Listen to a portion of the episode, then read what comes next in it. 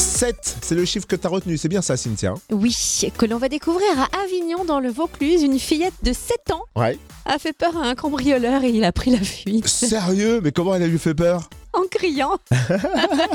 C'est strident hein, le cri d'une petite fille de 7 ans quand même, ça Je peut pense faire qu'elle a peur. eu peur donc elle a dû crier. L'homme avait escaladé la fenêtre pour entrer dans la maison et cambriolé donc euh, la maison. Une fois à l'intérieur, il a commencé à voler divers objets et soudain il s'est retrouvé nez à nez avec cette petite fille. Alors elle s'est mise à crier tellement fort que lui a décidé de prendre ses clics et ses claques et de faire Eh, demi-tour. Bravo pour la petite fille. hein. Oui, alors sauf qu'il y a un truc, c'est qu'il a oublié son sac à dos sur place. Donc il est revenu sur ses pas. Mais cette fois, il est tombé sur le papa de la petite fille et un voisin qui était venu en renfort alerté par les cris.